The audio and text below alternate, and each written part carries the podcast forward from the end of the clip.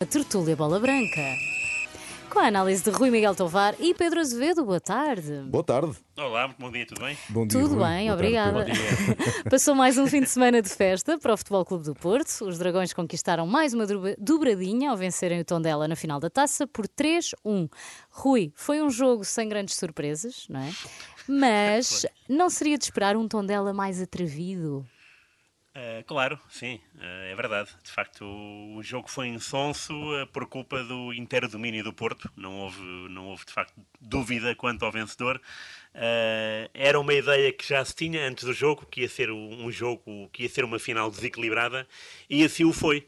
O Tondela fez golo no primeiro remate à baliza, mas eh, já foi demasiado tarde. O Porto eh, tinha tudo controlado e, mesmo que eh, o 2-1 pudesse assustar eh, quem quer que fosse, a verdade é que no minuto seguinte o Taremi fez o 3-1 e acabou com a esperança vã do Tondela. Foi um jogo muito sem história. Eh, foi uma final sem história. Aliás, o Porto, nesse, nesse capítulo, quando é com equipas da classe média, consegue acabar com o jogo com a maior das facilidades. Foi assim com o Chaves, por exemplo, em 2010. No ano anterior, em 2009, com o Passos Ferreira, foi 1-0 aos 6 minutos e foram todos de férias naquele minuto aos 6. portanto, foi um jogo muito. Não foi um jogo uh, digno uh, da festa da taça. Claro que houve festa, sobretudo antes. Uh, Notou-se que os adeptos estavam, estavam empenhados em, em, estar juntos, em puxar, em puxar pela sua equipa, mas dentro de campo o tom dela não correspondeu às expectativas. É claro que havia um lado, um lado emocional muito frágil. O tom dela tinha acabado sim. de descer de divisão e o Porto tinha sido campeão há duas semanas na luz, portanto, o estado de espírito eram muito diferentes e não se registou nenhuma mudança. Portanto, o Tondela entrou em campo murcho, apático, e o Porto entrou em campo mandão e nunca deixou de o ser, nem mesmo depois do 1-0 e do 2-0. Pedro, uh, sem surpresas também para ti este, esta final da taça? Eu acho que há que começar por saudar o regresso da taça ao Jamor. Uh, a taça tem também uma vertente cultural.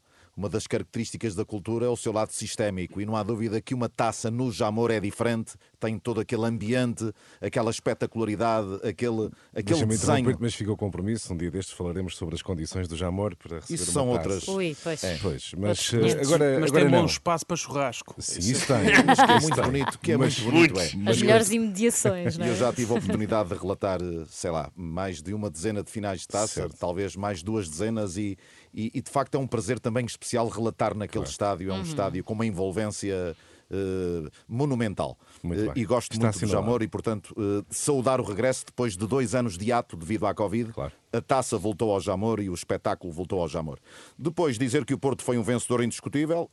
O Futebol Clube do Porto, nesta taça de Portugal, elimina o Benfica com 3-0 elimina o Sporting na meia-final com 3-1 no conjunto dos dois jogos e ganha a final. Portanto, o Porto é um, é um vencedor, olhando para toda a taça de Portugal, toda a trajetória, é um vencedor justíssimo desta competição, eliminou as equipas mais fortes e depois na final materializou aquele que era o, o, o favoritismo natural eh, de um Porto Demonstrando muito motivado eh, pela época que realizou, pelo título que tinha alcançado e festejado há uma semana atrás. E o Tondela, ao contrário, aparecia nesta final da taça muito desmotivado porque tinha descido de divisão. Há aqui um dado estatístico curiosíssimo neste jogo Vamos que confirma o domínio e, e o controle absoluto do Futebol Clube do Porto. O Tondela não fez um único ataque pelo corredor central. Os poucos ataques que tem no jogo eh, são pelos corredores, oito pelo corredor eh, direito e e dois pelo esquerdo. Ou seja, eh, o Porto teve um domínio avassalador deste jogo, 65% de posse de bola, 12-4 em remates, 7-1 em cantos. Foi um vencedor indiscutível, até poderia ter ganho por mais, não fosse Sim. Taremi acertar no poste numa grande penalidade. Muito bem. Feita a análise da taça, com a final da taça chegamos ao fim de mais uma temporada a nível eh, nacional, o que, enfim, obriga a balanços. Rui, quais são os teus eh, mais, os teus destaques pela positiva e destaques pela negativa? Tens alguns desta temporada? Positiva, Rafael Leão, do Milan, eu não posso. Ah, não posso. É nacional, não é? Sim, o Rafael Leão é nacional. sim. Pronto. Mas sim. Não, não, está a brincar. Eh, Está a brincar, embora adore, adore falar de, de, de futebol internacional. Claro. Eh, E o Milan foi campeão. Exato. E o Milan foi o grande Onze- Milan onze foi anos campeão. depois, onze anos. E o, E Rafa- ontem o e o Rafael- Rafael contribuiu para. E muito, e muito. Ontem fez Sim. três assistências no claro, último jogo do, três do. Milan, nos três gols. Mas também, bem visto, bem visto o jogo, ninguém desconfia daquele, daquele sistema defensivo do Sassuolo, não é? Foram três golos uh, caricatos. Mas pronto, vá, adiante. A Itália, a Itália é muito dada a, a grandes barracas.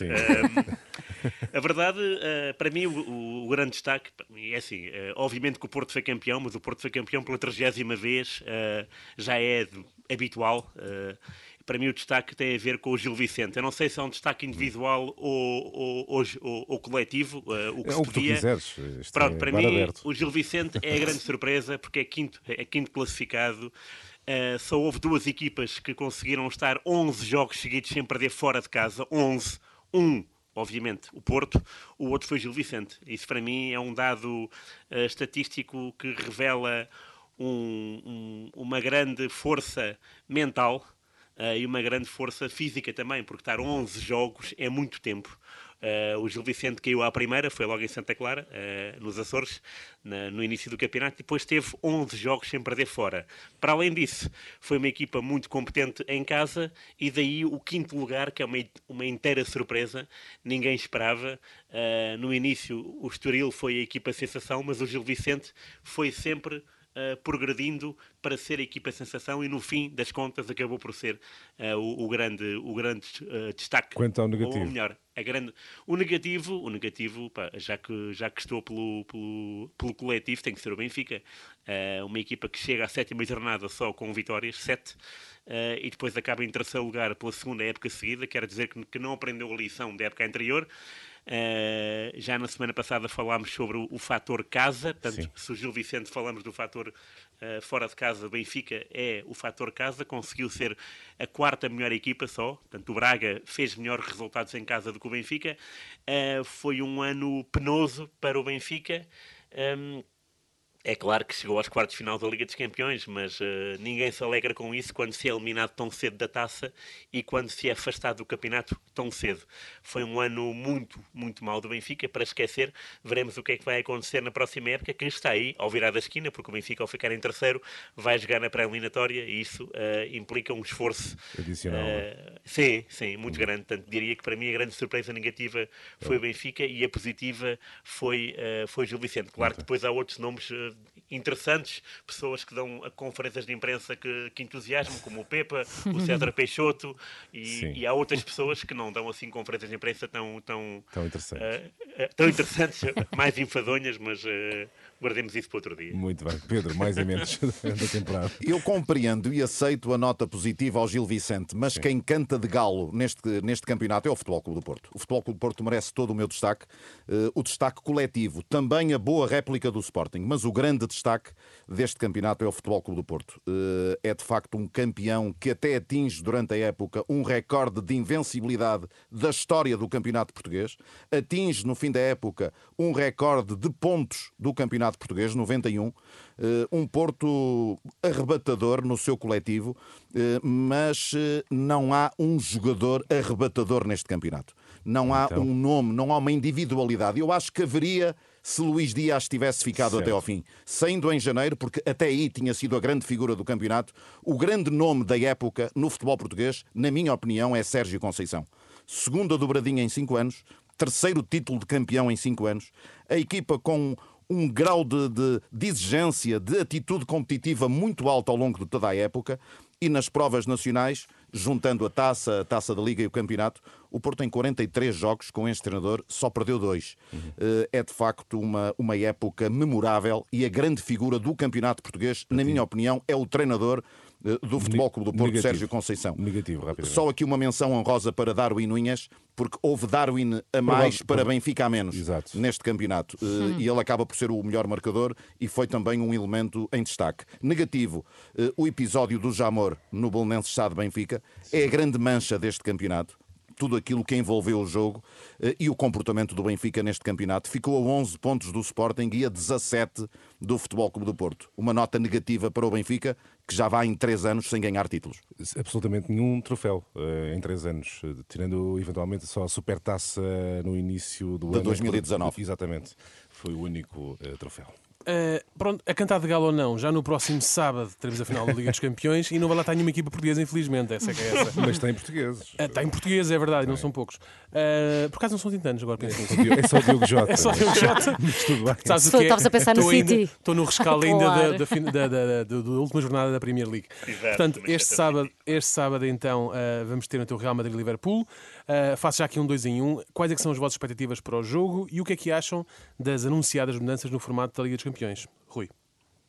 Uh, é- a pergunta da Liga dos Campeões ainda não, ainda não percebi bem. Uh, já li, mas depois ao fim do, prim- ao era- fim do primeiro parágrafo Acho fiquei ninguém embaralhado e não, e não quis embradar e pensei, pronto, eu, eu penso nisso em 23, 24, agora deixa-me focar noutras coisas. Vamos então ao jogo. Uh, mas quanto ao jogo, é uma final muito interessante porque eu adoro os dois treinadores. O, o Carlo Ancelotti uh, é, dos, é dos poucos treinadores uh, que consegue estar uh, em, em finais europeias durante três décadas. Ele começou em 2003, tal como o José Mourinho, depois ganhou.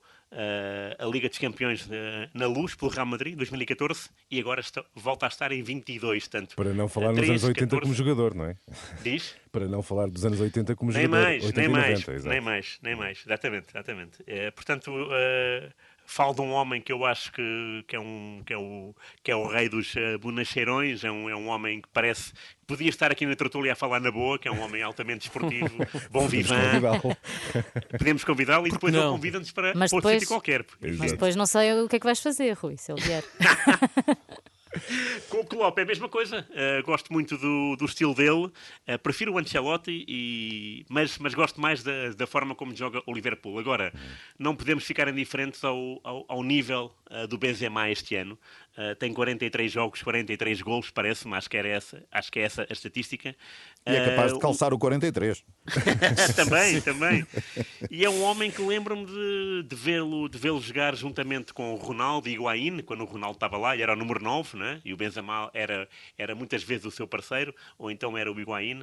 Ahm, e lembro-me de, de- de pensar que ele tinha um enorme po- potencial, mas que ainda não tinha chegado lá. e a verdade é que esta época ele chegou lá e é muito, eh, será muito interessante eh, vê-lo vê-lo em ação com uma equipa muito boa, que é o, que é o Liverpool. Não há dúvida que tem, que tem eh, de argumentos defensivos que são, eh, que são superiores a quase todas as outras equipas. E, portanto, eu espero um jogo de ataque de parte a parte, porque o Real Madrid às vezes adormece, mas depois quando acorda dá, dá coices, não é?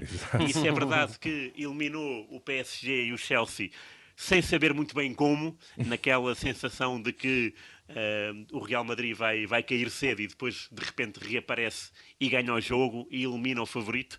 Eh, vai ser uma final muito interessante. É curioso também ver o Ancelotti, como treinador do Milan, já perdeu uma final europeia para o Liverpool e ganhou outra em, 2000 em 2005 e 2007. E o Klopp já perdeu uma Liga dos Campeões para o Real Madrid. E, Portanto, entre, estamos e entre aqui... Real Madrid e Liverpool é o desempate, porque cada um já ganhou uma final eh, ao seu adversário. Não é? Exatamente, sim, sim, sim. E aliás, houve Interessante. aquela de, de 81, né, que é muito conhecida, Exato. com o gol do, do, do lateral direito Kennedy, eh, e depois houve aquela de 2000, essa que não me lembro, 2018, 18, 17, acho que sim, acho que foi 18, que é, aquele, que é aquele, aquela final do, do Cários, não é? Aquele Exatamente, guarda-redes. de- Dois frangos. Os frangos, Coitado, muitos não frangos. dá para esquecer. Exatamente. Portanto, eh, tem vários ingredientes de, de- de interesse. Pedro, o que é que tu esperas do jogo? O meu, o meu vaticínio aqui há uns meses, nesta tertúlia, quando falamos nos possíveis vencedores da Liga dos Campeões, era que o triunfo iria, iria ser inglês. Eh, acaba uma equipa inglesa por ir à final, tal como eu esperava, eu até esperava por duas. Eh, mantenho a aposta eh, numa equipa inglesa, para mim ganhará o Liverpool. Eh, apesar desta enorme estrela eh, da sorte que tem iluminado o Real Madrid esta época, refiro-me à meia final com o City, refiro-me aos quartos de final com o Chelsea, Chelsea. e até aos oitavos com o Paris Saint-Germain. Uma palavra para o Diogo Jota. Eh, O Diogo Jota jogava no Passos de Ferreira e tinha 19 anos, ainda não era internacional, quando neste mesmo estádio, em Paris, onde se vai realizar esta final da Liga dos Campeões, Portugal se sagrou campeão da Europa eh, de seleções. Eh, E ele não pôde celebrar na altura, porque ainda não jogava na seleção portuguesa, mas neste mesmo estádio pode agora celebrar um título europeu de clubes eh, ao serviço do Liverpool. Fica esta curiosidade num estádio que é talismã para a seleção portuguesa e, por que não, vir a ser também talismã para um internacional português. Quanto ao novo formato da Liga dos Campeões, 24, que vem aí, 25, em vem aí dentro de dois 2024, anos. Diz-nos que és tu que sabes falar sobre isto. Ainda tenho aqui também algumas dúvidas relativamente a este formato. Eh, há aqui dados que Portugal terá de pensar muito bem neles, designadamente na calendarização. Eh, quem vai à Liga dos Campeões vai fazer mais dois jogos do que o que faz atualmente na fase de grupos. Até agora faz seis, vai passar a fazer oito. Eh, eh, é, uma, é uma Liga dos Campeões alargada a 36 equipas. Haverá um campeonato nessas Bem 36 que não jogam equipas. todas contra todas, não, Não, é? eh, Sim. Vão jogar apenas oito, Oito. co- contra oito adversários diferentes. É complexo. quatro em casa, quatro fora. Vamos ver eh, o que nos vai dar esta competição, sendo certo que para já Portugal vai colocar duas equipas diretamente, mais uma que vai às pré-eliminatórias de qualificação. Para já, já foi ultrapassado pela Holanda, mas só entra na nova época um lugar abaixo da Holanda. Para já Portugal vai tendo esta qualificação, duas diretas, eh, mais o terceiro classificado que vai à pré-eliminatória. Veremos o que nos reserva então esse novo formato de Champions em já- 2024. Mais jogos, mais receitas. Sim, isso é. Isso Eu é. até já fiquei arrepiado Mais com as previsões é? do Pedro Azevedo. Daniel, temos insólito esta semana? Temos, Ou os jogos senhora. foram todos tão incríveis? Não, Ok. não. Ah, Então ontem, como já falámos aqui, como já falámos aqui inesperadamente a meio da bola branca, o AC Milan sagrou-se Ah, campeão falar da defesa do. italiano 11 anos depois. Ah, Um dos gigantes do futebol europeu, principalmente na década de 80 e 90, conquistou assim o 19º Scudetto. Talvez por ter estado tantos anos arredado da glória na Série A, nos festejos de ontem aconteceu de tudo. Nós cá já tínhamos visto Sérgio Conceição a fumar charuto no balneário. Zlatan Ibrahimovic uh, elevou a fasquia e andou em plena relevada a fumar charuto. Yes. Depois, não contente no desfile pelo meio, pelo meio da cidade de Milão, ele, tão entusiasmado dentro do autocarro, começou a bater no vidro e partiu o vidro do autocarro. Eish. Aos 40 anos, refira-se que este jovem tem 40 anos. É um jovem. Rafael Leão, que é apelidado, como os, apelidado pelos seus colegas de equipa como o tipo que está sempre contente, nunca o vem triste, ontem chorava uma Madalena na relevado. E melhor de tudo, uh, Stefano Pioli revelou que alguém lhe roubou a medalha na sequência dos festejos em campo e deixou a mensagem: roubar uma medalha no meio das celebrações, devolvo-me porque é a única que eu tenho. Já alguém foi ao, ao eBay? Exatamente ao eBay ver se alguém está a vender a medalha. Pronto, ele, de facto, o homem só tem uma medalha, por favor, devolvem-na. Exato. Vá, Medalha ele logo. merece. Exatamente, ele merece. Se isto foi assim com a Série A, imaginem para o ano com a Champions, se eles ganharem a Champions, prevê-se o pior. Quando, quantas medalhas vão ser roubadas? Obrigada, está Um feito. Até para a semana.